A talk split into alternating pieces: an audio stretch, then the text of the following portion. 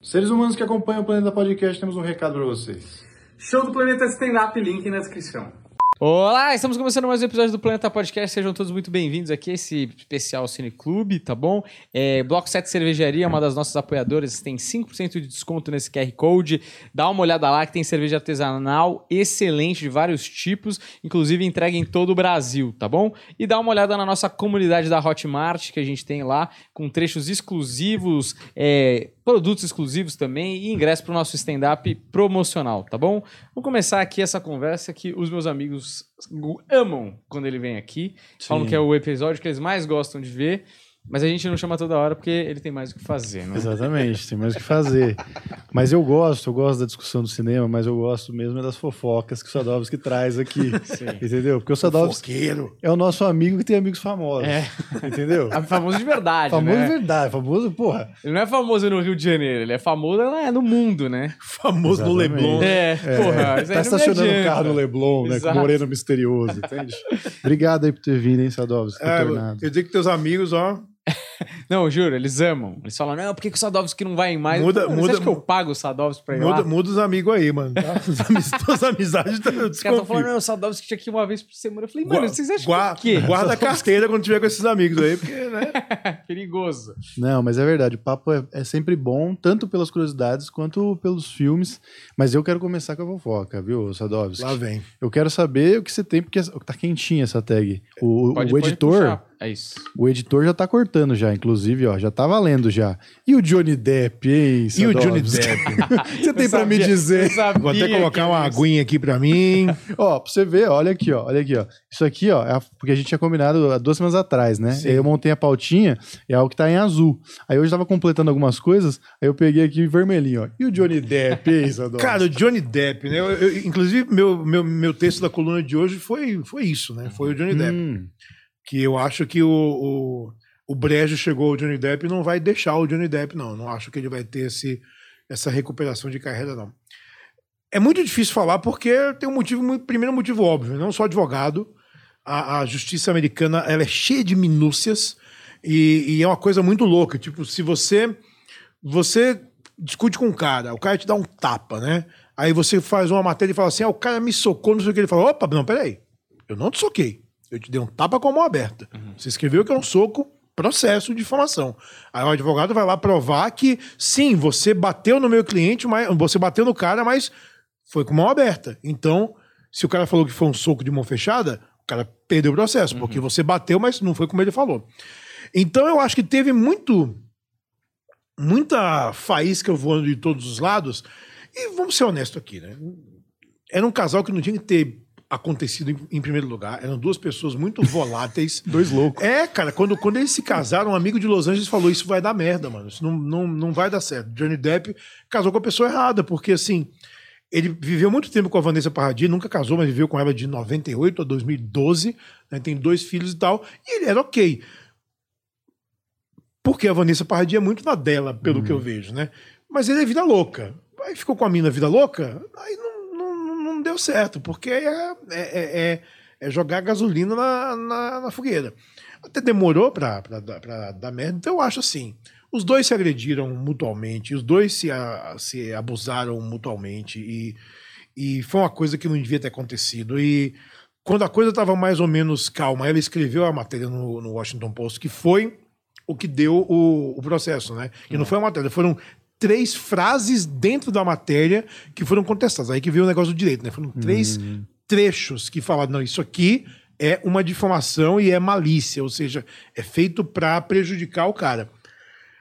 É, e aí deu esse circo de seis semanas, que é um circo, e eu acho muito bizarro ter torcida e fã do cara do lado de fora, porque quer queira ou quer não, e eu vejo muita gente falando, é, Johnny Depp finalmente se livrou da a vagabunda, ela que assediava o cara, ela que era agressora, mas existe uma desproporção meio absurda aí, né? O Johnny Depp, obviamente, é muito mais rico do que ela, então tem o poder econômico dele é muito maior, o, o, o poder midiático dele é muito maior. Eu não conheço nenhum fã da Amber Heard. Mas fã do Johnny Depp, você balança uma árvore e cai 30, né? Eu vi porque já me xingaram muito pessoas que leram meu título, mas não leram a matéria. É, então eu acho que tem essa coisa desproporcional. E no fim das contas, quando a gente vê um julgamento acontecer com, com, com tanta virulência, eu pergunto: se uma mulher for assediada ou agredida, ou qualquer coisa por um homem famoso agora, como que ela vai denunciar a justiça para dizer o que aconteceu aí? Então, não estou passando juízo de valor. O júri é o júri, a lei é a lei. Eles decidiram, ela vai apelar e é gente rica brigando com gente mais rica e eu acho que, que é uma merda isso. Mas quem perde são a, a, a, as mulheres mesmo, porque fica muito mais difícil você fazer acusação a um cara poderoso. Vai me dizer que o Johnny Depp é santo? Não, não é. Uhum. Vai dizer que ele é santa? Não, não é. Agora, achar que a carreira dele vai recuperar, se tem alguém que cagou a carreira do Johnny Depp, se chama Johnny Depp. E ele foi o cara que há muito tempo com comportamento autodestrutivo, com problema em set. Ele está sendo processado por agressão por outro cara de outro filme. Um cara hum. que ele bateu no cara e depois falou: Eu te dou 100 mil dólares para você me bater também. Aí o cara falou, ah, amigo, a gente vai ver no tribunal agora como é que vai ficar esses 100 mil dólares aí. Inclusive, ele tem que pagar 2 milhões para ela também, né? Não, não foi assim não tão limpo. Não vai né? pagar, né? Assim. Vai abater. Vai abater. Vai abater. Porque é. no fim das contas foi, e é de novo a coisa da justiça. Foi uma, o advogado dela acusou ela de três coisas que ele disse que ela fez e não tem prova, uma delas os jurados falaram, não, isso aqui é também é feito com malícia, né? Você hum. falou para para prejudicar a pessoa. 2 milhões de dólares e não tem, não tem é, multa punitiva em cima. Então, no fim, 8 milhões de dólares mais ou menos que ela vai ter que pagar, 8 milhões de infração, porque os. Era 10 milhões do caso, 5 milhões de, de, de, danos punitivos lá, que pela lei do estado da Virgínia não pode ser cobrado mais de 350 mil dólares. Então é isso. Eu não duvido se no fim das contas o Johnny Depp falar assim: eu não, não quero receber nada, tá, tá tudo uhum. certo. Agora vai fazer bem para a imagem dele. Sabe o que eu faria se eu fosse ele, com esses 8 milhões de dólares? Quando ela ganha aquele negócio do processo, ela ganha 7 milhões de dólares e promete doar para o hospital, acho que é US, UCLA. É, ela não doou porque ela falou: eu não pus doar, porque ele me processar, não tem dinheiro para lutar contra esse uhum. cara. E aí, mas, é, mas isso foi uma das coisas que os advogados dele usaram. Pois é. Tipo, ela prometeu doar e não doou. E aí. Advogado, né? Exato, lógico, conheço bem. E aí, conheço bem eu, eu, se eu fosse o assessor, eu, te, eu, pegava esses 8 milhões que ela ia dar pra ele de volta, que ela tá meio que devolvendo o dinheiro. Uhum. Eu doaria pros hospitais, tá ligado? Aí, ó, ela não fez, eu tô doando. E ele tem, né? Se ele precisar depois. Ah, já, tá de boa. Tá... Em 2012, mais ou menos, ele tinha uma fortuna de, sei lá. É, tinha muito dinheiro. O Johnny Depp tinha muita muita grana. Ele, ele, ele, ele, ele emendou muito filme que ele ganhou muito dinheiro. Uhum. Em Piratas do Caribe, ele ganhou dinheiro em cima de bilheteria também. Então, quando o filme faz um, dois, três, quatro, cinco bilhões a série inteira, e você tem uma fração de cinco bilhões de dólares, é uma fração de cinco bilhões de dólares. Então, assim, uhum. é, é, é, muito dinheiro. É, é uma grana que a gente não consegue, não consegue é, medir. Mas eu li um, um, um, um perfil que saiu dele na Rolling Stone faz uns tempos, que o repórter acompanhou ele muito tempo, né? E ele fumando rachixe o tempo todo, e ele num estado completamente ébrio o tempo todo também. E ele tem uma família que se aproveita dele, tem galera, todo mundo tem uma grana que tira dele. Uhum. Então acho que 650 milhões que ele tinha de fortuna, muita coisa foi embora já.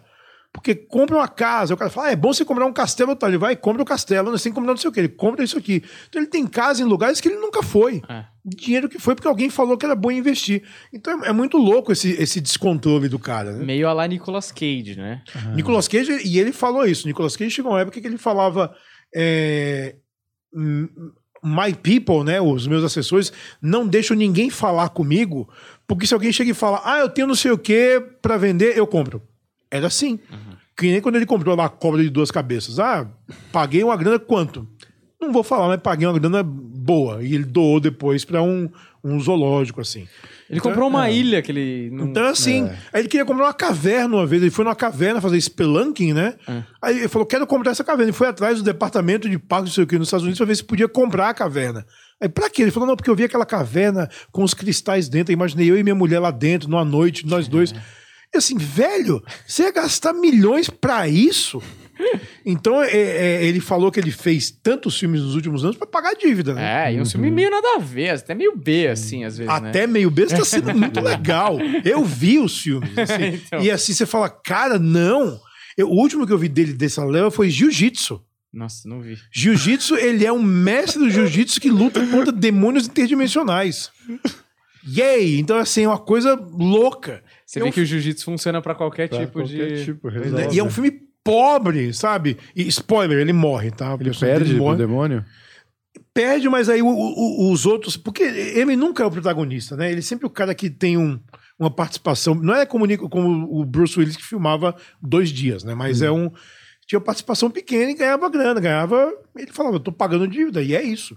Tem que admitir. Mas eu acho que o Johnny Depp tem um lado meio generoso dele também, até que faz sentido com o propósito de vida dele, assim, tipo, quando o Hunter Thompson morreu, ele custeou todas as homenagens, o, o enterro, o velório e tudo mais. E ele sempre foi muito apaixonado, ele fez os filmes do, do Hunter Thompson e tudo mais. Só que também o Hunter Thompson era um cara, né, tipo, se você pegar o rum é sobre bebida, se você pegar medo dele em Las Vegas é sobre drogas alucinógenas que é mais ou menos a vida que o Johnny Depp leva, né? Pois é. Tem uma foto dele com sorvete caído no chão, assim. Uhum. cara, é um pouco, assim...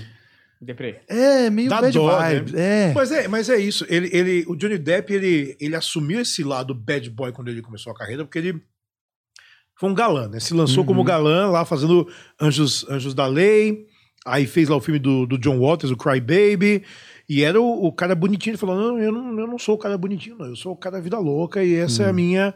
Então ele tinha lá o Viper Room, a, a, a, a, a maluquice dele de drogas, de problema com polícia, de quebrar quarto de hotel e tal. E ele nunca foi um ator de, de, de grandes bilheterias, mas ele é um ator que consistentemente fazia filmes que iam muito bem.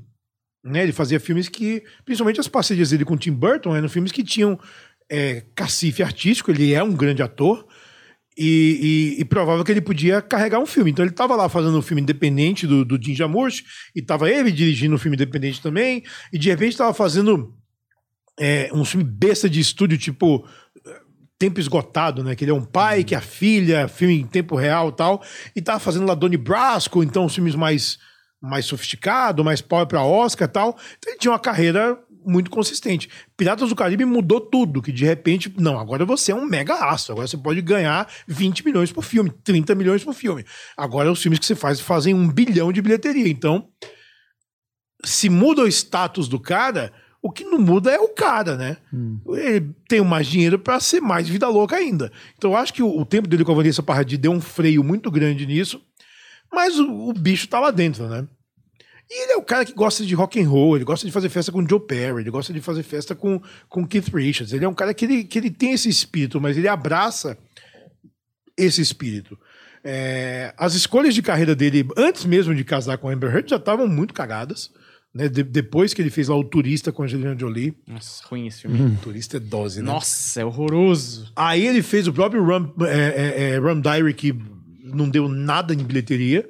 Aí apostou no Alice no País dos Espíritos, que foi um prejuízo é. gigante para Disney. Apostou no último Piratas do Caribe, que já é um filme ruim, que você vê que ele não tá com aquele espírito tá que foi mal de bilheteria nos Estados Unidos, mas foi bem por causa da bilheteria da China, do Japão e da Rússia. Então compensou, fez lá 700 milhões no mundo todo. É... Mas depois ele fez Mordecai. Quem viu Mordecai? Nossa, não dá vontade de ver. E mano. uns filmes assim, cara, fora da curva, que ninguém se deu o trabalho de se mexer para ver. Então, assim, é um cara que fez escolhas ruins. Eu duvido que agora um grande estúdio vai dizer: nossa, agora Johnny Depp vai salvar nós. Vai salvar, um, botar um filme na mão dele, né? A Universal quis fazer o Homem Invisível daquele Dark Universe que morreu antes hum. de, de nascer né, com a múmia do Tom Cruise, então... ele vai fazer um bang bang com o Nicolas Cage, os dois. Ah, fazer juntos os dois. dois. Cara, o, Nicolas Cage, eu acho, eu acho ele excêntrico, mas eu acho ele mais pé no chão. Nunca teve umas histórias de quebradeira ah, do Nicolas Cage. Ele é, ele é um cara... Primeiro, ele ama cinema e todos os filmes dele você vê que tem referência muito sólida de coisas que ele viu e fala, eu quero experimentar isso aqui num, num, num filme meu.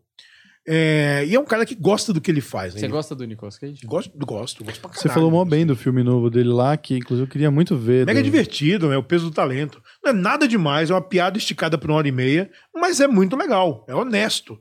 E é honesto que ele, ele brinca com a imagem dele, né? Tem um, tem um ele rejuvenescido digitalmente, né? Que é o Nick, Nick Cage, hum. que ele vê e ele fica gritando. E é, é o Nicolas Cage com. Uh! Você, você é Nicolas fucking Cage! Então, essa personalidade louca dele. E no crédito não é Nicolas Cage, é Nicolas King Coppola que interpreta, uhum. que é o nome de batismo dele. Uhum. Então, ele escondeu, né, esse nome de batismo para não ter. Ele não queria. Ele falou: eu não quero depender do meu tio. Eu não quero que eu ganhe em trabalhos por causa do meu tio. Então ele tem o Cage por causa do Luke Cage da Marvel. Mas você acha que ele, ele ganhou alguns trabalhos por causa do tio? Ele trabalhou com o tio, né? Ah, então. Ele fez Peg Sue, mas ele, ele se livrou disso logo cedo na carreira. É um cara muito determinado a fazer. Tem uma história do Nicolas Cage muito louca, né? Que falava. É verdade que você ganhou é, é, é, 200 mil dólares num cassino em Las Vegas, né? Dessas, dessas lendas. Ele. É verdade. Uhum. E foi a primeira vez que eu joguei num cassino. E foi a última vez que eu joguei também. Aí eu. Como assim? Ele falou, então, eu tava filmando, tava em Las Vegas e fui jogar e eu tinha uma grana, tava com dinheiro. Não era muito dinheiro, mas eu comecei a ganhar, ganhar, ganhar. E no fim, ganhei 200 mil dólares. E aí? E aí eu saí, né, de madrugada no hotel, fiquei acordado até amanhecer. Quando amanheceu, eu procurei na recepção do hotel, falei, vocês conhecem algum orfanato aqui perto? Caramba. E o cara indicou para ele, ele, aí eu fui até o orfanato, tava abrindo as portas de manhã, ele bateu, é, veio lá uma freira falar com ele, ele falou, eu sou o Nicolas Cage e tal, isso aqui é para vocês. que da hora. E ele falou, é, nunca voltei pra ver o que aconteceu lá e nunca mais joguei também, porque eu acho que foi uma... Ele disse assim, eu tinha certeza absoluta naquele dia que o que eu fizesse ia dar certo. Mas eu, eu acordei pensando, o que eu fizer hoje vai funcionar. E ele jogou e ganhou, e ele falou: não quero quebrar isso. Então foi aquele momento e eu nunca mais joguei. Aí você fica, esse cara é louco, mano. É. Mas é um louco consciente é, da loucura. É, do bem, louco do bem, né? Que louco. Mas, Imagina, ele com dinheiro vivo, né? Tá aqui o dinheiro. Doidão. Mas agora, assim, pensando nos dois, e inclusive como ator, assim, não que Nicolas Cage, Nicolas Cage é foda pra caralho. Mas, tipo assim, se eu fosse alguém que vai fazer um filme grande hoje, um filme que vai concorrer a Oscar, essas coisas eu não conseguiria, eu não consigo imaginar, tipo, o Nicolas Cage sendo levado a sério hoje por tanta galhofa que rolou em volta dele. E eu consigo ver um cara, tipo, revitalizando o Johnny Depp depois de todo esse problema. Porque o cara, um sai como herói e o outro, apesar de todo mundo respeitar, é um pouco chacota, assim, sabe? Mas, mas eu te pergunto, qual dos dois tem um Oscar? Pois é. Pois é. mas, mas fica uma coisa meio Mel Gibson, sabe? Assim. Será? Será? Eu acho que, eu acho que o Nicolas Cage, pelo, pelas entrevistas que eu li, principalmente agora quando ele saiu esse último filme dele, ele é um cara que ninguém ninguém deixou de respeitar ele esse, esse tempo hum. todo. Porque ele nunca encarou o trabalho como galhofa. Mesmo fazendo jiu-jitsu, ele encarava como um trampo sério. Uhum. Ele falava. Ele falou uma coisa que, que ficou na minha cabeça. Ele disse assim: se um médico faz 12 cirurgias por mês, ninguém chega pro cara e fala: porra, 12 cirurgias? Escolhe essa porra, faz direito, né? Seleciona aí. Aí um ator faz 12 filmes por ano, aí fica, nossa, fez 12 filmes, que merda, hein? 12 filmes é trabalho, não é uma carreira, uhum. é trabalho. Então eu acabei um filme, por que, que eu vou ficar sentado olhando para o espaço? Eu tenho outro filme, vou fazer um outro filme. E eu acabei, vou fazer um outro filme. Ele está trabalhando. E todo o trabalho que ele faz, ele se dedica 100%. E as pessoas que trabalham com ele sabem disso, que ele é um uhum. cara muito, muito dedicado. Tanto que agora o Jerry Bruckheimer falou agora, né, que vai fazer o National Treasure 3 e não, não pensou em fazer sem o Nicolas Cage. E ele fala, beleza, vamos lá, filme da Disney, grande estúdio, bora. Aí se aparecer um maluco tipo o, o Panos Cosmatos lá, vamos fazer outro tipo Mandy, ele, beleza. Vambora, eu faço. E os dois, no set de filmagem, nunca são problemas, né? Eu ia te perguntar isso, qual, qual, quais as histórias mais bizarras de set de filmagem, assim, de ator problemático, tipo Joaquim Phoenix, que não querendo ler roteiro, Robert De Niro tendo que botar a ordem na casa no Coringa. É, é eu, eu, acho que o, o, o, Johnny Depp já brigou algumas vezes com, com gente dentro do, dentro do set. É... Catherine Heigl é uma pessoa que o povo odeia trabalhar ah, com ela. Eu já ouvi falar disso. Odeia. Ela trata todo mundo mal. Ela é, é... chega atrasada no set. Sabe se atrasa no set, atrasou o dia de filmagem uhum. inteiro, né? Então é uma pessoa que que é problemática. Deixa eu ver quem, quem mais que tem umas histórias de terror. Assim, de. O Edward Norton é um cara que é difícil trabalhar com ele também. Sério? Porque ele é, ele é, ele é muito controlador. Então ele quer tudo perfeito do jeito dele, mas às vezes você tá, tá trabalhando com o diretor, o diretor hum. manda, né? Não você. Só que é difícil. Né? Ele é bom pra cacete. É, né? então aí como é que você vai dizer é. não, né? Eu tenho um amigo que dirigiu o Anthony Hopkins em filme já. Esse é mala, hein? E ele falou, é, e ele falou, cara, você tem que fazer com que ele ache que o que ele quer é o que você está fazendo, quando na verdade você está induzindo a fazer o que você quer. Uhum. E é uma dança isso. Então é. Nossa, imagina a energia. Chato. Em vez de você falar, não, é ali. Não, a marca. É, é, é, é olha, um... você fez um negócio. É uma dança. Você... E tem diretor que é complicado também, né? Tem, tem diretor que quer fazer. Assim, o David Fincher, ele faz 70 takes de uma cena até ele achar que tá. Beleza. Como é que o David Fincher vai dirigir o Alpatino um dia? Hum. O Alpatino faz dois takes. Se ele gosta de você, ele faz três. Caraca. Mas assim, ó, se você não pegou em dois, o problema não é meu, amigo. O problema é seu. O Samuel Jackson também. Eu não, não repito o take, não. Inclusive, eu assisti Hit ontem do Alpatino com o Robert De Niro e eu falei aqui. Conselheiro amoroso? Não, do é... Smith. Desculpa, Hit. não Hit. Sacanagem, mano. É. Porque eu tinha falado aqui que eu não tinha gostado, mas eu acho que eu assisti aquele filme quando eu tinha, mano, sei lá, uhum. 12 anos. Você tava, você tava bêbado de comer doce? Não, eu acho dia. que eu era muito moleque. Tanto que eu vi o filme inteiro de novo, eu não lembrava da maioria das coisas. E eu acho que quando eu vi, eu acho que eu devia ter uns 12, 13, eu fiquei muito decepcionado que eles só se encontram em uma cena, né? Sim. E quando e eu final? aluguei o, a fita, uhum. ou nem sei se era DVD ou fita, mas eu fiquei tipo, mano, vou ver os gigantes junto no filme, né, tal. E aí eles só se encontram numa cena que é uma puta cena Sim, foda filmada num café lá em Los Angeles. Mano, animal. E aí ontem eu vi o filme inteiro, eu só tô fazendo essa errata aqui, que é um baita filme pica, entendeu? Muito bom mesmo. Mas é, você tava falando disso, e aí eu lembrei, já que estamos falando desses dois, uma pessoa bastante difícil que já morreu, era o Marlon Brando, né? Uhum. Marlon Brando foi um dos melhores atores da história do cinema, isso é inegável. Ele é um cara que ele ensinou a atuar um monte de gente, mas era um filho da puta? Era um filho da puta. Uhum. Era problemático? Era problemático. A vida dele fora era uma merda, a vida dele fora era uma merda. Ele estuprou a Maria Shriver em O Último Tony em Paris? Não se sabe. Foi um estupro, estupro no, no sentido judicial da palavra, talvez? Talvez não. Eu acho que Ela sim. foi abusada? foi. Eles combinaram, ele e o, e, e o Bertol, Bertolucci, né? Bertolucci. Combinaram alguma coisa e não contaram para ela como ia ser feito? Muito provavelmente. Agora, teve penetration na cena? Não teve. Uhum. Né? Você tá filmando, tem um monte de gente. Mas assim, ela tinha 18 anos. Ele já era cinquentão ali. Uhum. Então foi uma, foi uma coisa meio meio, meio pesada ali. E é um. Diretor, às vezes, ele, ele faz o que ele tem que fazer para conseguir a cena, né? Ele não conta, ele faz com mais intensidade, tá? às vezes ele quer um, um espanto tal. Tem uma, tem uma história boa do Alan Rickman, né? No, no final do Duro de Matar, quando ele cai do. A cena que uhum. ele cai do. Que obviamente ele não caiu de um prédio, mas ele caiu de uma altura de uns 5 metros ali, que é uma altura considerável para você ser jogado de costas. Uhum né? Então foi, foi filmado depois, tá lá no, você tem que botar a luz e tal, né? Tem o, o colchão embaixo de ar que é verde, né? O green screen. E iam soltar o cara. Então combinaram. A gente conta até três, a gente solta. Um solta. Caralho. Então aquela cara de uou dele é mega real, porque ele não esperava aquilo, mas tá lá a cena e Sim. a cena do cacete Funcionou. Funcionou muito. É o, o, o. Como é o nome dele? Acabamos de falar. Alan Rickman. Não. Marlon Brando. O Marlon, Marlon Brando. Brando é o verdadeiro ator pau no cu, né? É o ator pau no cu. Ele foi, era difícil, cara, assim. Mas no final da vida dele. Você viu o documentário dele? Da Não. vida dele? Porra, mas você tá ligado como acaba a vida dele? Eu tô ligado que morreu uma galera, morreu assim. Morreu uma galera, hum. cara. Ele era um cara, vamos combinar, ele era um, um lixo, um boy lixo total, né? Uhum. Era um uhum. cara escroto que fudeu a vida dos filhos total, assim. Era um cara excêntrico numa época que, que atores eram deuses caminhando sobre a terra. E ele usou isso ao máximo. Ganhou muito dinheiro numa época que não se ganhava muito dinheiro.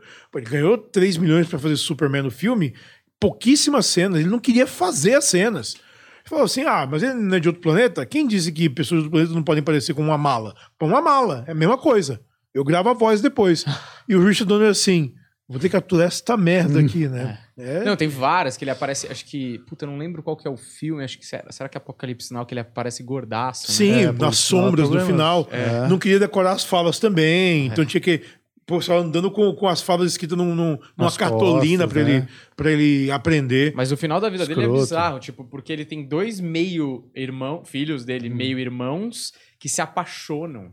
E aí rola um triângulo amoroso, e aí um mata o outro, e alguém se suicida. Eu acho que, acho que o namorado, o namorado da, da filha dele se mata, alguma coisa assim, e aí o filho se mata. É, muita gente morre. É. Cara, é surreal. E ele morre logo depois ali, né? Sim. Cara, é muito louco. Mas sabe o que eu acho foda? Tem, uh, a piada do gato na né? piada do gato, que o gato não gostava do Marlon Brando. O gato achou que ia botar a manteiga no gato ah. e ia continuar. Mas o que eu acho foda é por exemplo, nessa cena do Alan, do Alan Rickman aí, faz sentido, porque se você quer a maior intenção de um cara caindo, você joga um cara caindo e a cena é o cara caindo. Sim. Agora, né? numa cena de amor, onde possivelmente disse que pode ter havido uma penetração que ela não tá esperando, Aí eu acho foda, entendeu? Aí eu acho que eles. Com manteiga. Com manteiga. Você é. entende? Porque. É, é, muito agressivo, tudo. É prazer história... aqui e não terror, tá ligado? É, é, essa história toda é muito agressiva, sabe? É muito louca. Tanto ah. que a Maria Shriver nunca se recuperou disso. Ah. Nunca teve uma carreira, nu nunca nada. Sim.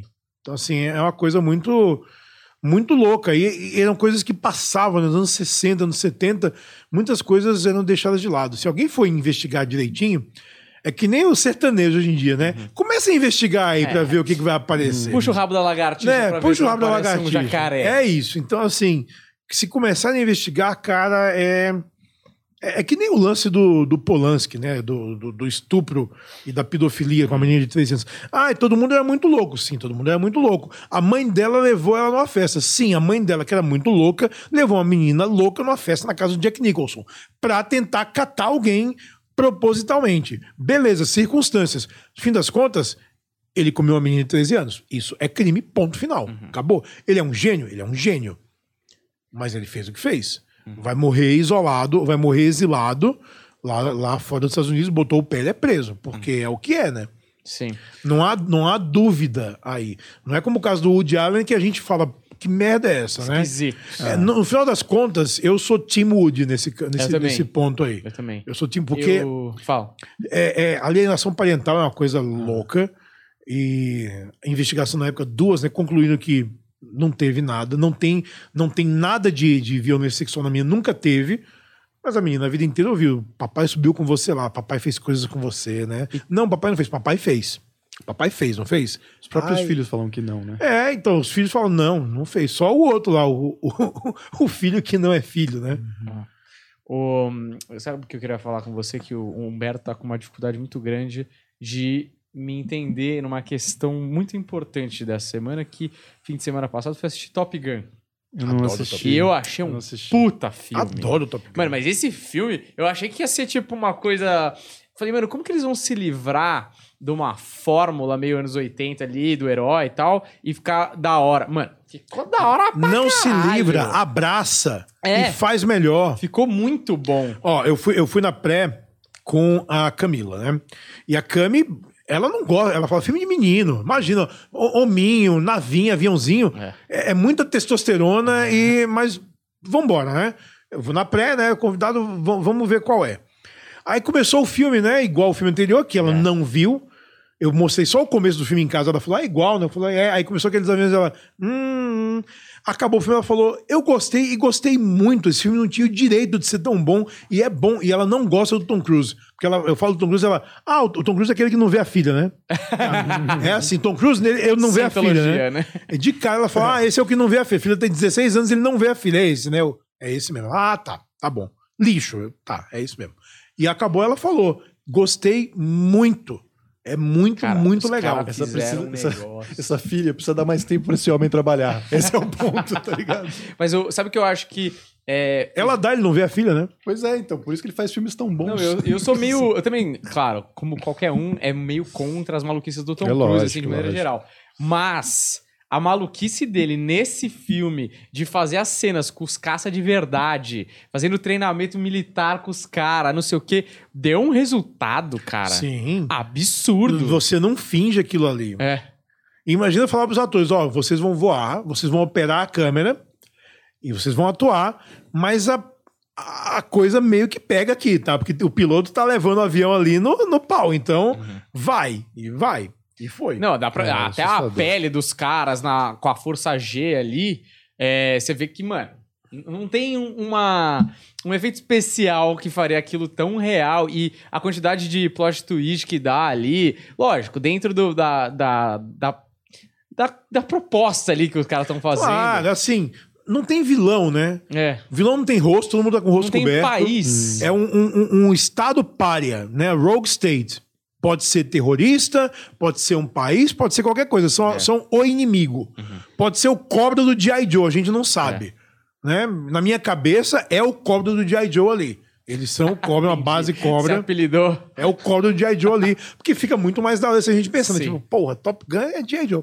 É isso que é a arte, você conta a história que você quiser. Né? né? Tem, é muito legal. E, mas isso tudo, bizarramente, funciona pra cacete. Uhum. Funciona muito. Cara, foi muito bom mesmo. Puta filme, tem que ver. E vai ver no cinema. Não, vai ver no IMAX. Se puder Cara, ver no IMAX, tem que ver no cinema. É um absurdo. Cara, é muito da hora. Se puder ver no IMAX, veja no IMAX.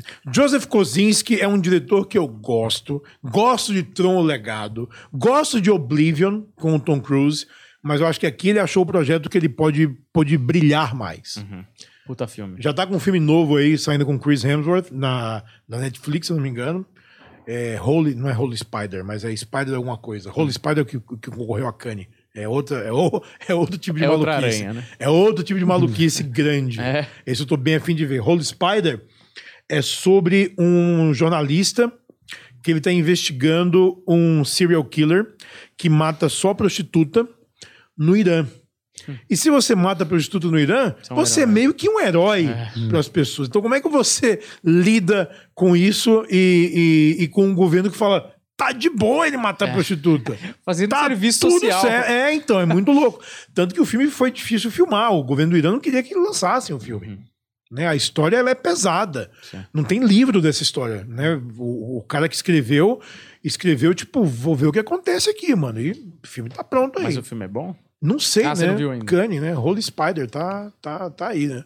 Holy Spider. Não é o que ganhou. A, a Mubi comprou o Holy Spider. Lembrei agora. O Mubi comprou, não tem data para lançar ainda, mas vai, deve sair aqui em cinema limitado e logo depois sair no, no Mubi. Streaming. Eu quero fazer, na verdade, um, são comentários meio bagunçados, e aí depois a gente já entra no filme para valer. Mas com certeza você vai ter opiniões sobre esses meus comentários. Vamos lá, vamos lá.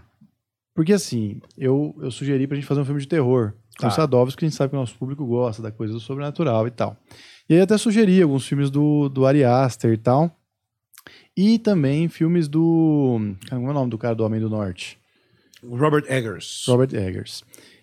E é, me lembrou de, de te perguntar o que, que você achou do, do, do Pattinson com o Batman, porque quando eu vi o Farol com ele, eu entendi que ele não ia poder fazer, na minha concepção, nenhum filme que ele precisa ser bruto. Porque eu acho ele excelente em todos os outros filmes, só que ele chega no farol e ele tem que ser bruto, e aí tem o William Defoe lá que, tipo, não deixa ele ser bruto, porque se tem alguém bruto na vida é o William Defoe. Sim. E aí ele fica parecendo uma menininha, ele tem que matar o cara parecendo uma menininha, com todo respeito ao sexismo aí, não é isso que eu quero dizer. Mas ele não consegue ser mais assustador que o William Defoe. Ele vai como Batman, ele é tipo uma menininha fazendo Batman também. Discordo do senhor, mas vai... Não, mas aí eu sabia que você tinha Discordo do senhor. Então eu quero que a gente, que eu quero que você dê o seu parecer sobre, é, é, primeiro, por, por que ele é tão péssimo assim no, no Farol e continua péssimo no Batman, porque ele não tem brutalidade eu, nenhuma? Eu, eu, não acho que ele é péssimo, eu acho que ele não ter essa brutalidade é essencial no Farol, porque deixa, deixa muito mais difícil a tarefa que ele tem que fazer. Mas eu não compro. É muito mais, é muito mais complicado. Cara, ele é um cara que a cabeça dele não tá, o tico e o teco não estão concatenando ali, sabe? Ele faz porque a cabeça dele é pirada, ele tá em outro lugar. Então não, não é o bruto, o bruto é, é, físico, sabe?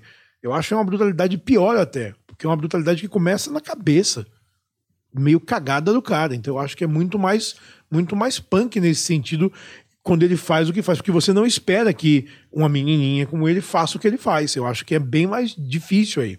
Então eu não consigo comprar o que ele fez, sabe? Tipo, só se a gente tiver essa interpretação livre de que tudo aconteceu dentro da cabeça dele. Porque... Pode ser também. Você, a beleza do farol é essa. Você é livre para poder, pra poder entender o filme. O filme é uma, é uma fábula, né? É uma, é uma, uma crônica meio louca sobre dois homens isolados. Então, o que, que pode acontecer? Eu não sei se aconteceu de verdade aquilo. Eu não sei se está só na cabeça dele. Eu honestamente não sei. Mas aí tá a beleza do filme. Mas você gostou do filme? Gostei, acho o farol foda. De 0 a 10. Quer, quer mesmo que eu dê nota? Não, é só pra gente ilustrar. Só aqui. pra eu ver quanto que você Aqui é tipo assim, é um papo de bar, se nós aqui. Tá bom, já, pode mudar o conceito da vezes. nota. Pode dar de excelente, muito bom, regular, ruim. É um filme excelente, cara. Excelente. eu acho foda, acho maravilhoso. Robert Eggers tá 3 a 0 pra mim aí. Os é. três filmes dele são três filmaços.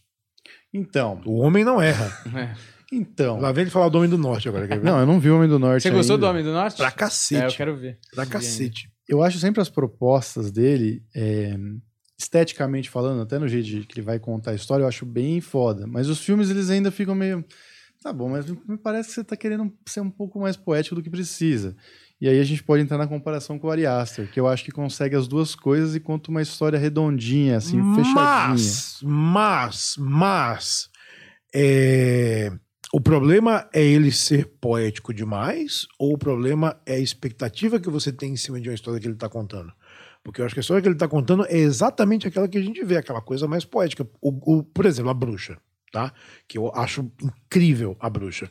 É um filme de, de, de construção de clima e de claustrofobia e de sufocamento e de você não sabe exatamente que merda tá acontecendo. Tipo, tem uma bruxa, as visões que a gente vê são reais da mulher cortando a cabeça da, uhum. da criança e tal, alguma coisa de fato está acontecendo com aquela família, né? O moleque se contaminou. Você fala, pode estar tá rolando alguma coisa sobrenatural muito pesada aí, e pode ser que alguém realmente tenha perdido o, o parafusinho nesse isolamento todo. Pai, a mãe, não, não sei, alguma coisa está acontecendo. Até que chega no final você fala. É, fudeu de vez, né? O demônio tá aí, real. então tudo que a gente viu até agora é muito real. Aí deixa tudo que a gente viu muito pior.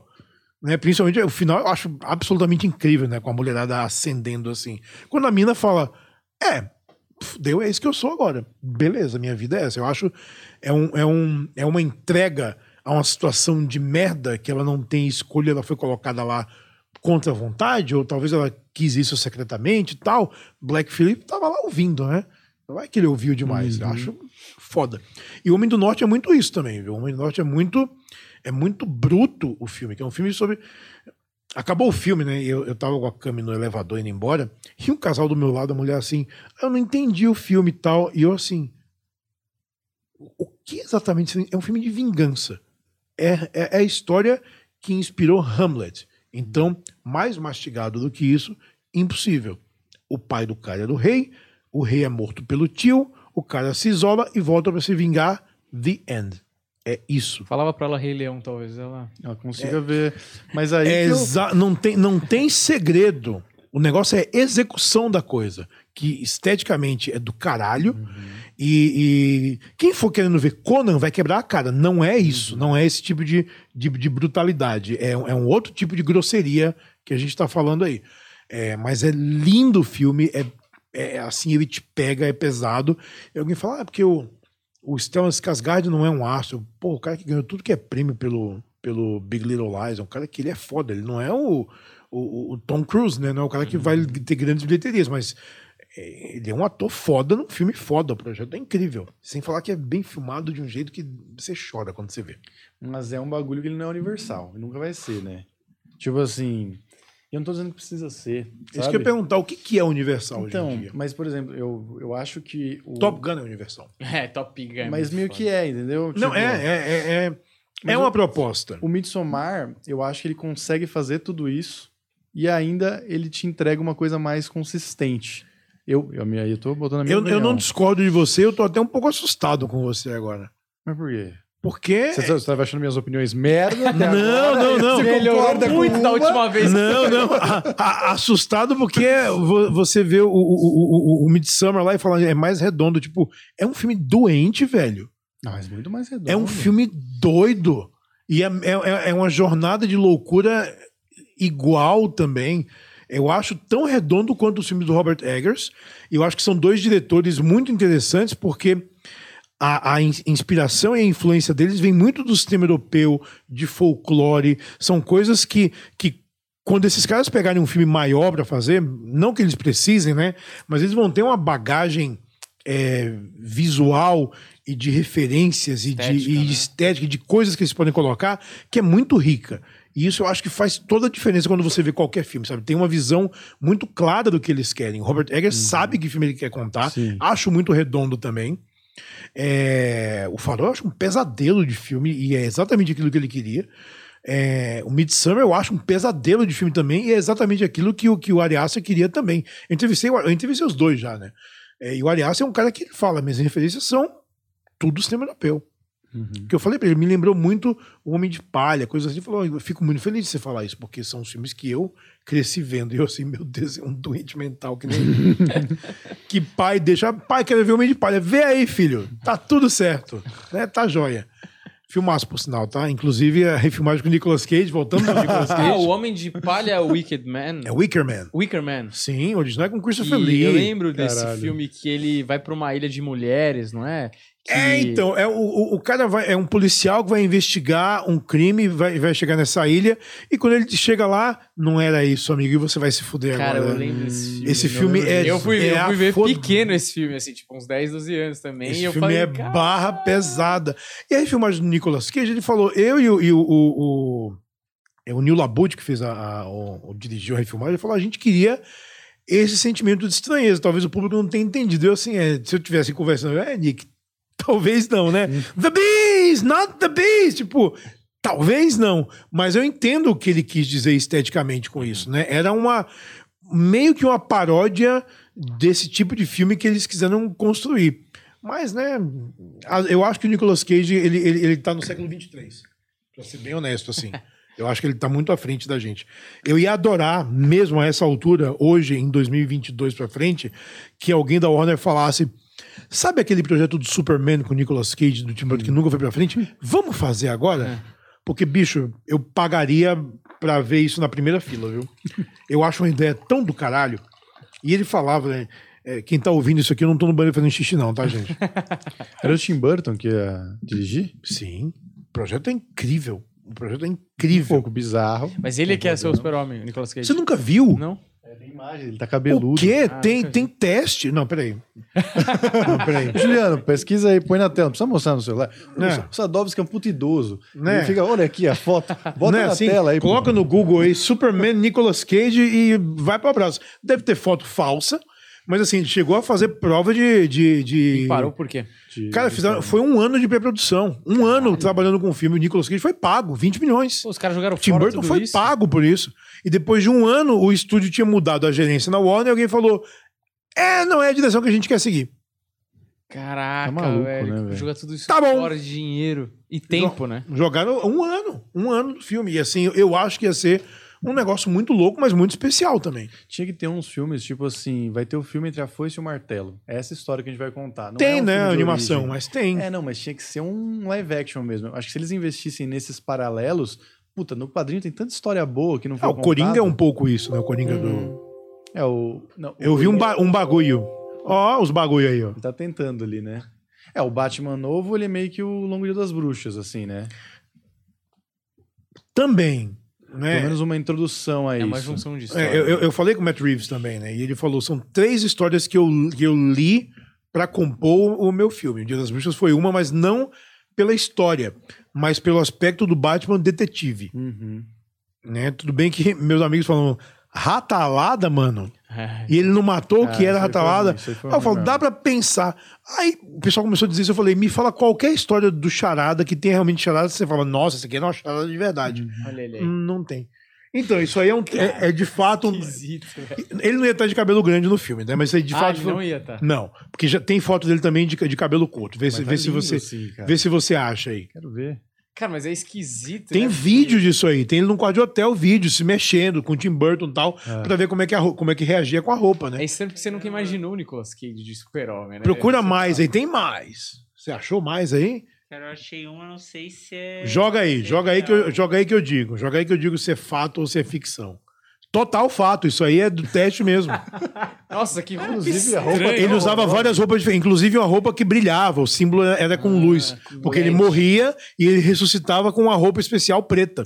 que essa roupa é mais ou menos a linha que usaram no Shazam lá, tá ligado? Que deixaram o cara forte, o cara é mó magro, tá ligado? É isso aí, vê, vê, vê mais aí, vê mais Michael aí. Keaton. vê, vê mais o que temos aí. Sim, isso aí também é prova de roupa, ele tava de cabelo curto aí. Já parece Essa aí já era mais a roupa final. Tem muita influência do Batman da época, obviamente, né? Porque é, ele começou a desenvolver isso em 97. Então acho que a Warner estava muito no, no estilo. Não, não, me, não me incomoda nem um pouco esse traje do Superman dele. Parece Não, não, é, é o traje tá ótimo até. Isso aí me faz lembrar daquele cu verde da Rede TV.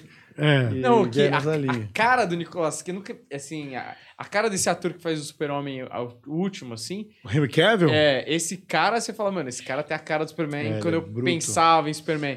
E- Isso, isso aí é teste, teste Ah, de, de flexibilidade, teste de um monte de coisa. Olha isso aqui. Porque são estágios, né? Você veste, isso é, é um estágio da roupa. Ah, tá. Você vê, vai no Instagram pra poder ver como é que você fica flexível no, ro- Ah, no corpo, tá. como é que você mexe e fica dobra, como é- o que, que a gente tem que fazer aqui. É tudo teste, né? E os testes são todos gravados. Tem teste de dublê com a roupa dele que brilhava, né? Se você coloca no YouTube, você vai achar isso também. Foi feito um documentário, o cara, que, o, cara, o cara que fez o documentário até morreu, que nunca saiu aqui, que é A Vida, é The Life and Death of, eh, of Superman Lives, alguma coisa assim. Nossa, chama que brilha aqui. Vamos ver aí, coloca aí, coloca, coloca aí, coloca aí. Bota na tela. Bota! Olha aí. É, mas essa não é o que ele tava falando. Mas é, Mas é é, é preta. Se você colocar no YouTube, eu acho que você vai ter. Coloca Superman Tim Burton no YouTube, que eu acho que vai aparecer mais alguns testes em vídeo mesmo é, que ele fez. Mas é um processo de um ano, cara, pra poder fazer. Superman teve tanto, tanto projeto. Teve o do J.J. Abrams, que era Flyby, que não saiu do lugar. Teve o Superman, que o Brett Ratner ia dirigir, com Anthony Hopkins fazendo Jor-El, que não saiu do lugar também. Teve o Batman vs Superman, do Wolfgang Peterson, que ia ser com é, Jude Law e Colin Farrell. Jude Law, Superman, Colin Farrell, Batman. Não saiu do lugar também. Iam começar a filmar e não, não rolou. Ó, você vai fazer um teste, cara. Teve o próprio Liga da Justiça Mortal, que, que ficaram seis meses, todo mundo pronto e não saiu do lugar também. Pô, ele tava bem Olha o fisicamente. Tim Burton né? ali. Super bem. E foi o auge do Nicolas Cage ácido, cara. 97, isso, logo depois de Conair, a outra face. Ah, esse cabelo é do Conner. né, nessa época. Então, olha que louco isso aí. E o Nicolas Cage tem umas coisas muito legais da visão dele. Ele falou assim, cara, é, é um alien na Terra e ele sabe que ele é um alien. Então ele é um cara que ele faz o bem também porque ele quer ser aceito. Eu falo, eu, eu compro essa, essa, essa filosofia da coisa também. Já com as botas aí. O roteiro, você tinha ideia mais ou menos do que seria a história? Cara, tem um monte de storyboard. Era Superman contra Brainiac é, e Lex Luthor. Tinha umas maluquices do John Peters no meio também, o produtor, que ele queria colocar que foram tentando tirar. Mas é, é, eu lembro de storyboards, assim, umas coisas bonitas que saíram. Mas assim, acabou, né? Foi pra lenda como desses filmes nunca nunca nunca feitos, né? Eu tinha um livro de roteiro nunca filmado que você lia e falava, ah, cacete. Tinha um, tinha um roteiro do Sufista Prateado que era tão legal, nunca foi feito também. Agora, de tudo isso que a gente falou, por que que você escolheu o Enigma de Outro Mundo e, e eu, eu te dei várias opções, aí você falou, não, Sim. vou fugir desse hype aí. Mas Porque, Por quê? porque o Enigma de Outro Mundo é o melhor filme da história do cinema. Ah, o Sadovski. Ponto final. Você vai ter que ter uma teoria muito boa agora pra Cara, mas é o melhor filme da história do cinema. Você Como parece. assim, tem uns amigos que falam assim, os caras são taxativos, assim. É, O cara cara, gosta muito de uma não, coisa. não né? existe nada, uma vírgula fora do lugar nesse filme. É, a história ela, ela é perfeita. Quando, quando foi criada nos anos 50, né, o Monstro do Ártico, ela já era perfeita e falava de ameaça comunista, como todo filme de terror dos anos 50. Ó, ele tá se divertindo, Nicolas Cage. É, ele tá É, lá ainda. eu acho incrível isso aí. Eu acho que quando ela foi transportada para os anos 80 e tal, ele fala um pouco, muito sobre o mundo como era na época, né? Todo mundo isolado, todo mundo paranoico, todo mundo com medo. Transformado num filme de terror que não sai da sua cabeça, velho. Então, muita coisa feita, efeito prático, né? Do, do Rob Bottin, que criou um monte de maluquice, né? O cara que fez a, a roupa do Robocop depois. É mas eu acho que é o clima construído pelo John Carpenter, é, a atuação de todo mundo que eu acho que ninguém nunca esteve melhor do que nesse filme. E aquela coisa de você não saber de onde vem o mal ali. Você não sabe o, o que que te o que que te o que que vai te atacar, porque todo mundo pode ser culpado. Quem ama esse filme, eu não sei se eu falei isso hum, quando eu vim aqui da última vez, é o Quentin Tarantino, hum. que refilmou Os Oito Odiados. Os Oito Odiados é uma refilmagem isso. dele de hum. O Enigma de Outro Mundo. E quando o Tarantino me falou isso, eu fiquei com a cara de cu. Ele, peguei você, eu falei, pegou, porque é o filme, né? Todo mundo isolado, frio do lado de fora, paranoia, ninguém sabe quem é ninguém, e vai morrendo um por um. E curiosamente. Mas eu gostei mais dos Oito Odiados. Sim. Não, mas ó, não, não. A trilha do, do Enigma de Outro Mundo, quem fez foi o Ennio Morricone. Com o John Carpenter. Com o John Carpenter, que fazia, né, as próprias trilhas. As coisas de sintetizador dele que é do caralho. E aí, tipo, mano, o, esse, o Enigma de Outro Mundo, eu gosto pra caralho. Mas ele foi um filme que ele demorou pra, pra galera ver, dar valor. Assim, ele foi um filme cagado na época. 82 e... teve um monte de filme cagado na época, né? Blade não, Runner sim. é de 82. Mas aí, o que acontece? O, o resto da trilha que ele não usou no Enigma de Outro Mundo, o Ennio Morricone deu pro Tarantino quando o Tarantino foi atrás dele para fazer Os Oito Odiados. E a trilha B do Enigma de Outro Mundo, que foi a trilha dos Oito Odiados, ganhou o Oscar de melhor Caraca. trilha. Não é bizarro isso? É muito. Mano, o que, que tá é bizarro isso? Cara, eu acho. Eu tava muito à frente do tempo dele. Cara, né? eu acho, eu acho o Enigma de Outro Mundo um filme perfeito, assim, de todas as formas. Porque tudo no filme é, é, funciona. Eu acho que é o melhor papel da, da, da carreira do Kurt Russell. Porque você torce pelo cara, mas você fica. Eu não sei exatamente o que está acontecendo. E eles também não sabiam o que está acontecendo. E quando o terror de fato vem, ele vem numa fúria e ele vem de um jeito que você não espera. A barriga do cara abre e, e destrói as mãos no outro cara, mano. Então, assim, a criatividade dele estava tão em outro século ali que, você, que é difícil acompanhar em 82. Eu entendo por que, ele não, não foi bem. Sem falar que o final é perfeito, né? Só explode tudo, sobram dois, eles falam: é, esse fogo vai apagar aqui. Eu não sei se é você. E vai congelar, e se alguém vir aqui vai dar merda. O que, que a gente faz? Ele. Vamos só sentar aqui e esperar, né? Porque é fazer o quê? Sentar aqui. E torcer para eu não ser e você não ser. Torcer pra gente ter destruído essa porra. E tem um paralelo com hoje mesmo, né? O negócio de, do isolamento, o negócio de se espalhar. Eles fazem umas estimativas de quanto isso do, demoraria para espalhar pelo mundo. E tem um bagulho que eu tava lendo, que obviamente nas minhas duas assistidas na vida eu não peguei, que tem uma rima assim de roteiro, meio viajandona, mas parece que os caras confirmaram que é isso mesmo. No começo tem aquela cena dele jogando xadrez com, com o com robô ali, com a máquina, e aí ele joga uísque para botar fogo na máquina. E no final, quando ele vai se dar é, acabar com a ameaça também, uhum. ele faz a mesma coisa, ele joga o uísque e tal. Que eu achei muito foda, assim. Depois você ganha corpo o negócio, né? Sim, porque o John Carpenter é outro gênio, né? Ele é um diretor que ele tem uma visão, né? Nunca o filme é sobre aquilo que a gente está vendo só. Sempre tem um subtexto que pode ser é, mais rico. É, eu, eu, eu, lembrei disso quando eu estava escrevendo sobre Jurassic World Domínio, né? O filme que estreou agora que é um porre de filme. Você não vai para lugar nenhum.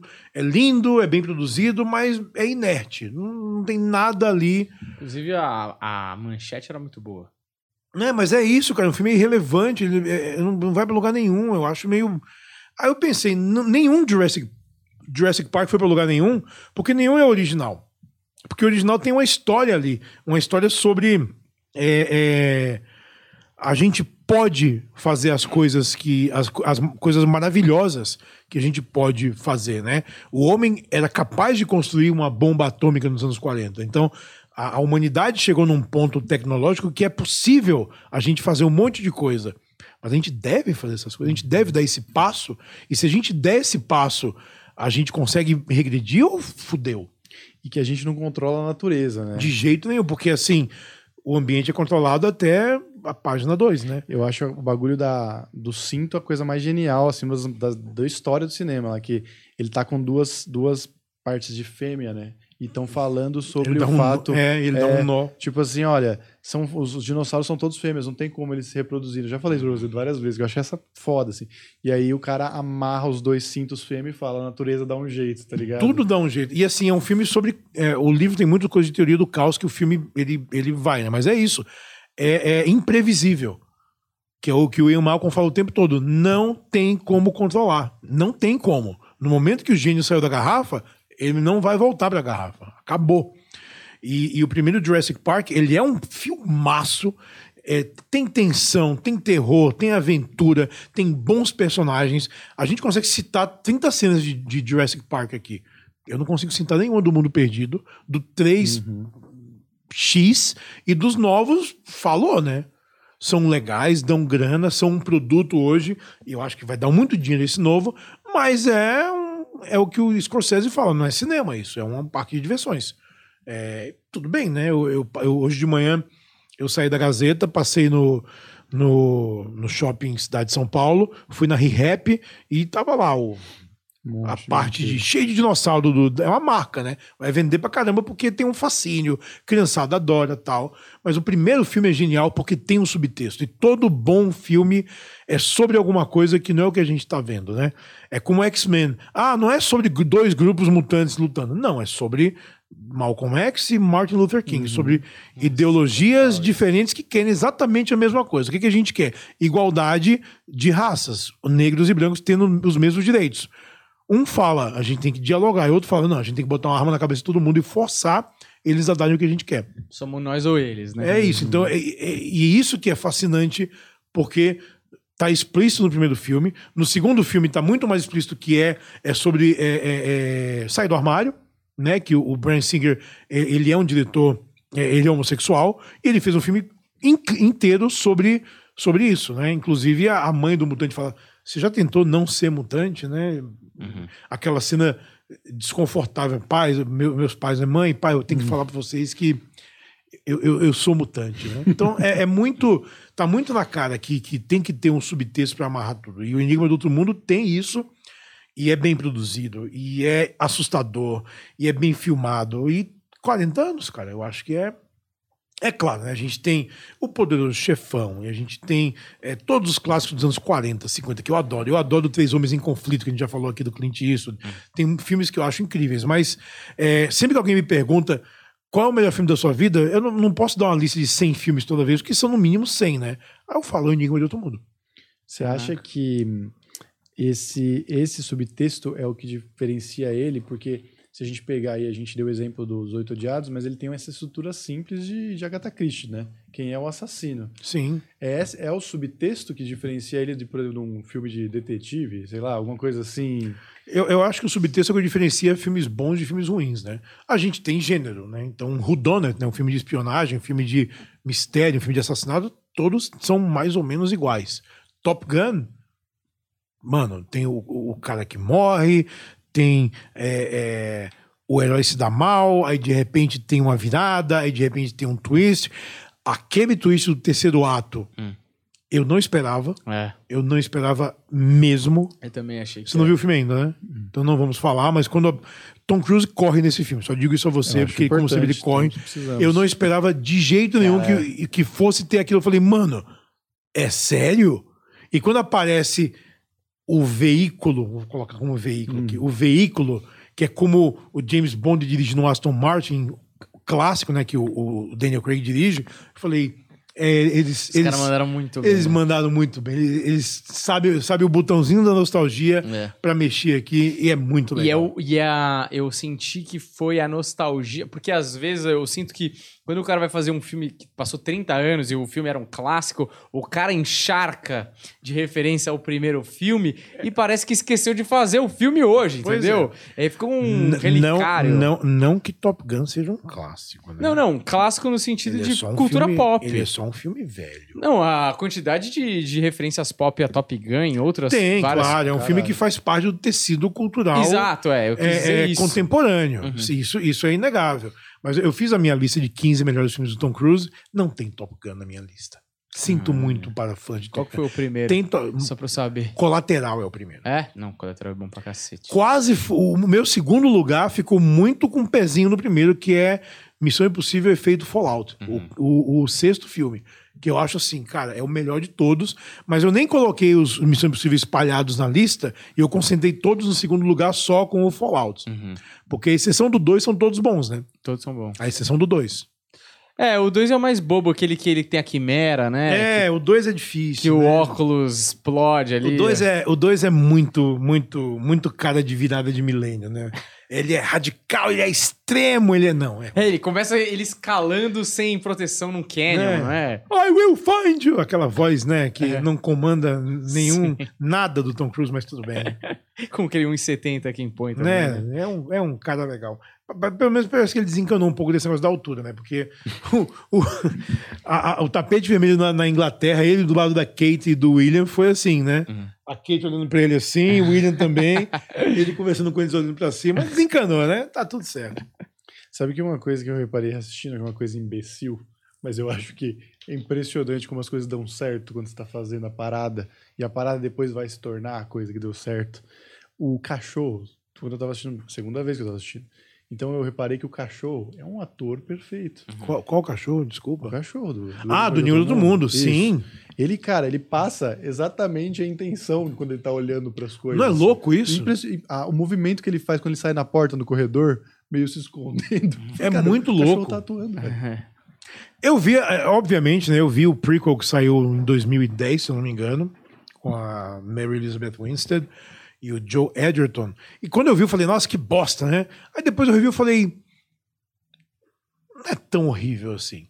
Claro, os efeitos digitais não amarram o cadastro dos efeitos práticos do filme original. Mas para você fazer um prequel que quer explicar algumas coisas, não é dos piores. Eu precisava dessa explicação? Não. Eu acho muito legal quando eles chegam na base norueguesa, norueguesa né? E olham lá e falam: que merda aconteceu aqui? Honestamente, o que, que aconteceu? O que, que esses caras descobriram? E o que, que é isso aqui? O que, que, o que, que é isso aqui? Né? É muito. A gente tá com os caras ali, tipo. Minha, meu pensamento é tipo, vou embora, velho. Uhum. Vou embora que deu merda. Então, quando a gente vê o que aconteceu de fato no, no prequel, né? Que tem o mesmo nome, né? The Thing. Eu achei fraco na época. Depois eu revi e falei, eu fui um pouco cruel demais quando esse filme saiu, né? Eu, eu, eu, eu meio que desencanei muito rapidamente. Dele não é para desencanar tão rápido assim. É, é ok. Mas não se compara, obviamente, com o original.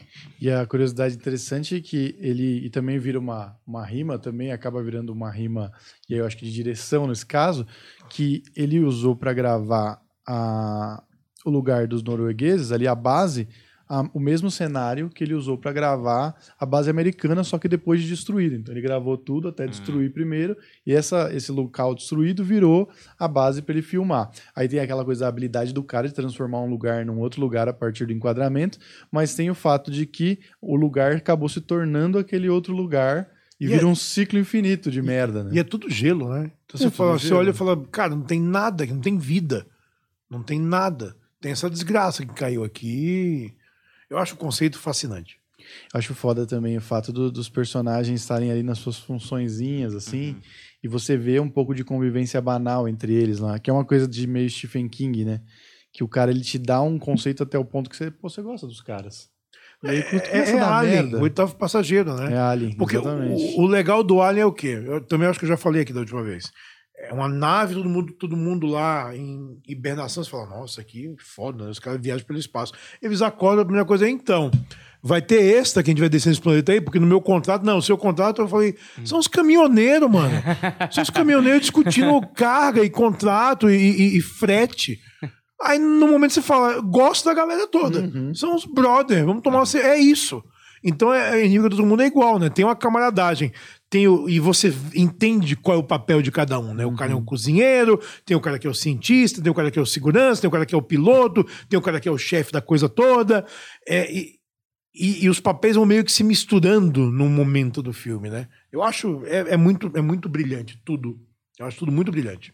E por que que você acha que na época não deu certo? Eu acho que tem tem essa coisa do, do conceito também da galera não entender exatamente, tipo, a proposta de, de de, de background, mas eu, eu, aí eu vou dar uma opinião pessoal, você pode me, me contradizer de repente. É que o, a coisa do trash afasta. E aí perde toda a credibilidade, todo o resto, porque tem um monstro saindo e cuspindo, apesar de Alien ter funcionado na bilheteria, é, né? É isso que eu ia dizer, eu acho que não é, não, é, não é esse o motivo.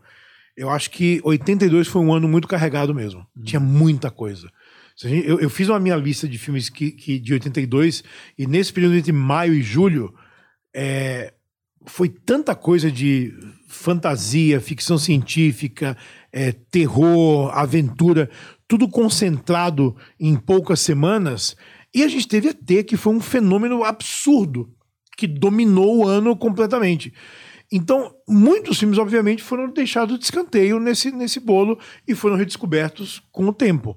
Então, acho que, que foi um processo natural na época aí. E não tinha onde ver, né? Ou você via no cinema, ou você viu no cinema. Depois essa em VHS, né, alguns anos depois, né, que foi 84, por aí que começou a de fato popularizar muito o VHS, mas até então ver no cinema é isso. Então acho que muito filme, muito filme meio que saiu pela tangente porque é, era muita coisa o pessoal prestar atenção. E não tinha internet, né, pra gente ficar fazendo uhum, fórum e uhum. discutindo e falando merda e vai pro cinema, vai ver e tal. Era, era o que era na época. Deu, deu, não deu, vai sair do cinema. É, também, muito, né? muita coisa, muita coisa passou reto. Acho que a Espada e o Feiticeiro é dessa época também. Não, não Dragon Slayer, mas o The Sword and the Sorcerer do, do grande Albert Pion. Grande diretor Albert Pion. Tem que fazer um programa só do Albert Pion. Você acha que então ele não teve uma divulgação maneira de repente, não tava, não era o, estúdio, o maior estúdio ali que estava vendendo? Era Universal, né? Acho que teve, teve ainda um, assim. Teve uma campanha grande, mas, mas foi ET deixou tudo atípico. Porque não teve outro filme no ano que não fosse ET. E eu acho que ET estreou em cima. E esse filme ele é, ele é pós-Halloween, né? O primeiro Halloween, sim. É, né? Halloween é 78. Então ele vinha com moral. Ele vinha. vinha é, é, pós, é pós é, Fogo de Nova York também. Uhum. John Carpenter tava, tava muito de boa. Ó, deixa eu ver aqui, ó. ET. E.T., The Extraterrestrial, estreou no dia. Ah, eu adoro. ET, eu, ET, eu acho. Eu já, já falei de ET aqui também, né? Eu gosto de ET também. ET, eu acho. Ó, ET estreou dia é, blá, 10 de junho de 82, tá? Ou seja, daqui a pouco eu tô fazendo 40 anos aí, eu tenho que começar a pensar no meu textinho de ET também. 10 de junho. E o Enigma do Outro Mundo foi no dia. Acho que foi por aí também, 14 de junho, será? Uma semana antes. Paraná, paraná. Nossa, aqui foi fevereiro de 83. Olha o tempo que demorava. 25 de junho, cinco dias antes de GT estrear, hum. estreou The Thing. Então, assim. Foi engolido. Foi engolido. Foi engolido. Teve um filme que foi estreou com Titanic também, né? Que era um puta filme. Foi no mesmo dia de Titanic estreou 007, O Amanhã Nunca Morre. E a bilheteria foi igual. 20 e poucos milhões de estreia. Só que na semana seguinte, Titanic fez 20 e poucos milhões de novo. Na terceira semana, 20 e poucos milhões de novo. Na décima semana, continuava fazendo os mesmos 20 é. e poucos milhões. Todo mundo, mano, que é isso? Esse filme não vai cair? A, a melhor história de data é o último grande herói do Schwarzenegger. Foi assim, a, a, o pior planejamento que eu já vi hum. na minha vida. Que foi, o filme foi tipo colocar anúncio no ônibus espacial, lançamento em Cannes. Schwarzenegger era o maior astro do mundo, né? Por que, que o filme não aconteceu? Porque o filme estreou exatamente uma semana depois de Jurassic Park. Nossa. Yay! Aí eu, depois da entrevista com o produtor, ele falou: Mano, eu queria ver Jurassic Park, não o meu filme. O que, que eu vou fazer? Né? Não, não, não deu, não é. colou. Agora, você me falando que O Lima do Mundo é o maior filme de todos os tempos e tá aí dando explicaçãozinha porque o ET passou na frente, hum. você não, você tá sendo um pouco incoerente. Por que, que ET, você acha ET melhor do que Língua de Outro Mundo e o Língua de Outro Mundo é melhor filme para você, ou você tá dizendo no geral? As pessoas foram ver ET. ET foi um fenômeno. ET foi um fenômeno como foi, vamos pensar em fenômenos, Titanic foi um fenômeno. Avatar. Avatar foi um fenômeno. É, o primeiro Homem-Aranha foi um fenômeno. Sabe? Então, Batman, o Cavaleiro das Trevas foi um fenômeno. São filmes que Top, Top Gun tá sendo um fenômeno agora. São filmes que desafiam é, o nosso entendimento. A lógica. Eu falei dos quadrantes aqui já, não falei dos quadrantes? Não lembro. Um filme, um, quando, quando um cara produz um filme para simplificar, o público ele é dividido em quatro: homens e mulheres, maiores e menores de 25 anos. É isso, quatro públicos. Então você faz um filme, às vezes, sei lá, tipo. Uh, o homem do norte ele vai agradar mais do que os homens acima de 25 anos. Você tá pegando um quadrante, mas os, os, outros, os outros três, você não está hum. falando muito bem. Aí você fala de, sei lá, encanto. Aí vai pegar mais, né? Meninos e meninas, homens e mulheres abaixo de 25 anos, é mais infantil. Beleza. Quando você pega os quatro quadrantes, aí você tem uma coisa que ninguém para, né? Titanic foi quatro quadrantes. Homem-Aranha, quatro quadrantes. Todo mundo, todo mundo foi ver. Enigma de Outro Mundo, em teoria, é um quadrante, né? É uhum. homens acima de 25 anos. Então você limita o seu público ali. E eles sabem disso quando fazem o filme. Eles arriscam para ver o que, que, que, dá. Mas quando a coisa quebra quebra a fórmula e fala para todo mundo, aí você tem um, um fenômeno na mão. Você tem um, um campeão de bilheteria. Que é um filme que todo mundo vai ver Batman. Todo mundo foi ver Batman, o primeiro Batman do Tim Burton. Por quê? Não sei, porque tá todo mundo indo ver? Vou também. Porque, uhum. porque só se fala nisso, vou também. Porque eu sou fã, vou também. Porque é, a gente não vê isso no cinema, vou também. Por que motivo? Não sei, mas eu tô no cinema fazendo parte desse momento. Eu não quero deixar passar esse momento. É ter foi um momento, você tinha que fazer parte do momento. Eu vi até quando estreou. No Cine Peducci. Eu morava em Bauru. E eu lembro. Foi uma sessão à tarde. E antes teve uma matinê de artes marciais. Caraca, velho, que coisa estranha. E você assistiu a é. matinê? Não, Não, porque eu era muito pequeno. Hum. Eu fui hum. sozinho, eu tinha nove anos de idade, fui só e pirei.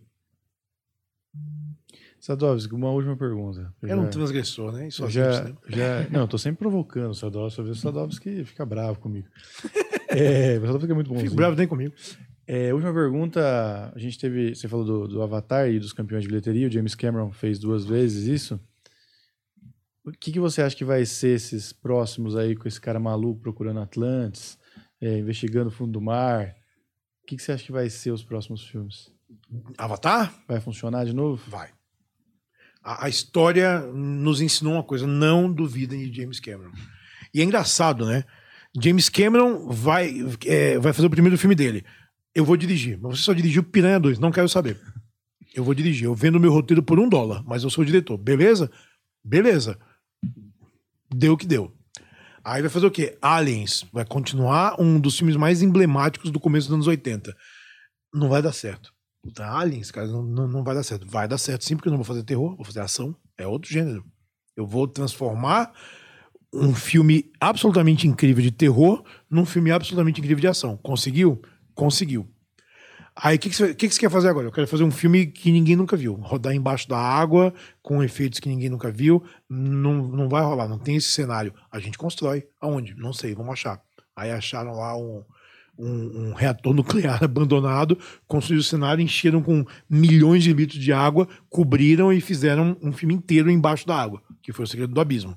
Oscar de melhor filme de efeitos especiais, tudo. E agora? Agora eu vou fazer é, Exterminador do Futuro 2, se vai ser melhor que o primeiro. Impossível, não, não vai rolar. Eu vou fazer efeitos que ninguém nunca viu. Um homem feito de mercúrio, que pode transformar qualquer coisa. Não vai rolar. E sucessivamente. James Cameron, assim, Titanic, todo mundo vê essa história. Quem que vai querer ver uma história de amor que a gente sabe como acaba? Avatar, quem que vai querer ver? Não é baseado em nada, uns bichos correndo no mato. Iracema, né? Não, não, é, Pocahontas não vai rolar. Então, aí agora, ai, James Cameron está insistindo em Avatar 2. Ah, não vai dar certo, né? Saiu o primeiro teaser, eu ouvi gente falar, nossa, que CGI mal feito. Eu assim, amigo, amplia amplia a cena que a criatura sai da água com a, aquelas tiras de couro amarrando o cara na criatura, com a água sendo absorvida pelo couro quando sai da água. É um detalhe que você só vê se você amplia desse tamanho a imagem, mas tá lá. Então, assim, hum, hum, hum. eu, eu aprendi a não duvidar de James Cameron. Vão ser quatro filmes, eles não, não é uma continuação de uma história, são quatro histórias com começo, meio e fim, que podem ser vistas individualmente, mas que são quatro histórias que ele quer contar. A única coisa que eu lamento de tudo isso é queria James Cameron explorando outras coisas para mim. Eu queria ver as outras coisas que estão na cabeça de James Cameron. Mas ele tá com tanto dinheiro. Hum tá com tanto tempo livre e ele quer explorar esse mundo que ele criou, ah, então vai, velho. Vai e... e. vai ficar mais rico, né? Vai ficar mais é rico. Disney, vai né? boa. É. Né? E detalhe, e agora é Disney, né? Uhum. Além de tudo, agora tem a maior máquina de marketing do mundo na mão dele. Então, assim, boa sorte para quem duvidar de, de Avatar 2. O, só uma dúvida pontual, que é Guerra ao Terror ou Avatar merecia aquele Oscar? Guerra ao Terror merecia aquele Oscar. É. Uhum. Você sabe que tem uma teoria que diz que. Eu não sei se é real, nem sei se a gente falou disso aqui hum. alguma vez, mas. Que Guerra ao Terror era uma coisa mais conservadora no sentido político da coisa, é, que falava da guerra ali e tal. E Avatar é, dava a sensação que era um, uma, um povo estrangeiro invadindo um outro lugar para tirar um, um recurso é, da terra ali, né? Que era... Nossa, nunca vi isso na vida. É, exato. Nunca vi, hein? E isso rolou, esse Oscar rolou mais ou menos na guerra do Iraque lá. E aí a galera falou, cara, é, Avatar tá meio que Poderia ser um americano entrando no Iraque tentando tirar petróleo dos caras lá, invadindo, matando todo mas, mundo. Mas, mas, nesse ponto de vista, Guerra ao Terror é, é igualmente político e pesado. Sim. Porque, o que Guerra ao Terror fala pra gente? A guerra é uma merda. Uhum. E a guerra fode a cabeça de todo mundo que tá lá. Não importa se você ganha, se você perde, não importa. Você vai sair de lá fudido. Tem uma cena de Guerra ao Terror que pra mim é a, é melhor cena do filme, que é o Jeremy Renner de volta aos Estados Unidos, no supermercado, para comprar um shampoo. Ele não consegue, mano. Ele tá no supermercado assim, vindo naquela parede e fala: Eu não consigo decidir. Eu tava operando máquina milionária lá, vida na minha mão, eu não consigo escolher uma porra de um shampoo agora. O que, que, que, aconteceu com a minha vida? Que merda é essa? O que, que ele pode fazer? Voltar para lá. Porque a única coisa que na cabeça dele faz sentido é aquilo. Uma vida normal que você não consegue escolher um shampoo no supermercado, para ele não faz sentido. E é muito triste isso, porque isso é muito real. Isso é muito real. É como, é como o, o sniper americano do Clint Eastwood, né? Que teve um monte de gangue herói que falava, nossa, o filme nacionalista, eu... É o quê? Ele mostra que um cara se fudeu por causa disso. Ele voltou todo cagado. Ele foi ajudar a gente mais cagada do que ele. E ele morreu por causa disso, no fim das contas. Então, assim, não, não tem filme mais anti-guerra do que Sniper Americano. Uhum. Bom, é isso, né, meu? Vamos liberar o Sadovski, é noite de sexta-feira, sextou, não é? Então, muito obrigado, Sadovski, por vir aqui. Sexta-feira! Você sempre aí corresponde aos nossos convites e sempre é um papo esclarecedor aqui. Eu vou, vou olhar pro meu bonequinho do Enigma de Outro Mundo hoje e vou ficar muito feliz quando olhar para ele. Porque, obviamente, eu tenho um bonequinho do Enigma de Outro Claro, Mundo. Claro, pô, é o seu filme favorito, você deve ter visto mais de 10 mil filmes, você tinha que ter algum, algum boneco. Algum, algum mimo é, do, exato. do. É, eu não saberia nem onde comprar comprar isso hoje, talvez. É que não existe mais, né? É, é, então... é, uma, série da McFarlane Toys que era Movie Maniacs, eu acho que foi a primeira ou a segunda leva. A época que eu viajava muito pra gringa e que o dólar não era 40 um tal que um dólar. Aí, vamos ver, né? Ano que vem isso vai mudar. Bom, é Torcendo. isso. Tem... Eu, eu, inclusive, tive uma fase na minha vida muito parecida com o protagonista tá? Hum. Com cabelos assim, madeixas tão hidratadas quanto hoje já não tenho mais, infelizmente. mais para Nicolas Cage? Não, não, tava muito bonito, meu olhão azul assim também no, no Ártico, eu fazia todo sentido. No Ártico. É que já passou. Pilotando helicópteros, de chapéu de cowboy. É, eu era bebendo uísque. O homem e, de segurança. E, e assim, no, no, meio de um, de um posto que depende da tecnologia, você destrói um computador porque você fica puto que ele ganhou um jogo. é porque eu sou assim, eu sou um bad boy, sim, entende? Sim. Mas é, eu, eu, eu, minha, eu sou realmente a reencarnação do Jim Morrison também naquela uhum. fase. Então, é, fico dividido. Naquela sobre... fase. Naquela fase, certo, exatamente. Tá. Você ficou emotivo com o Val Kilmer? Uhum. Porque eu fiquei. Ah, o documentário? Não, não, no filme. Ah, você ficou. Você chorou? Val Kilmer não fala, amigo. Ah, eu não sabia que era real aquilo. Val Kilmer não tem voz, ele tem câncer. Ele retirou parte da laringe. Ah, eu não sabia que a era voz real. dele foi reconstruída a partir de várias falas de vários filmes dele. Ele reconstruiu a voz dele pra esse filme. Ah, eu não sabia disso Val aí. Val Kilmer tá fudido, velho. Caralho. Val Kilmer ter saído pra fazer aquela cena foi, assim, uma vitória para ele. Porque ele tá fudido, ele, tá com... ele teve câncer. Val Kilmer não fala mais. Puta eu ia entrevistar o Val Kilmer. Um amigo tem amigo em comum, ia armar e falou: Cara, você tem que mandar as, as perguntas pra ele responder, porque ele não fala mais. Ele não consegue. Caraca, Ele fala agora com aquela voz não. eletrônica. Sei. É real. Os caras conseguiram encaixar bem ele no roteiro ali. Porque, porque o Tom Cruise não... falou: não vou fazer o filme sem o Val Kilmer. Ele é essencial pra essa história. Cacete, que da hora. Bom, puta solução de roteiro. Agora ali. ficamos emotivos. Agora, né? agora talvez eu chegue em casa e vá chorar um pouquinho. Né, então. É Baita é trabalho de sobrancelha. E você que assistiu, deixa o like, segue a gente. Muito obrigado, valeu e até a próxima. Tchau!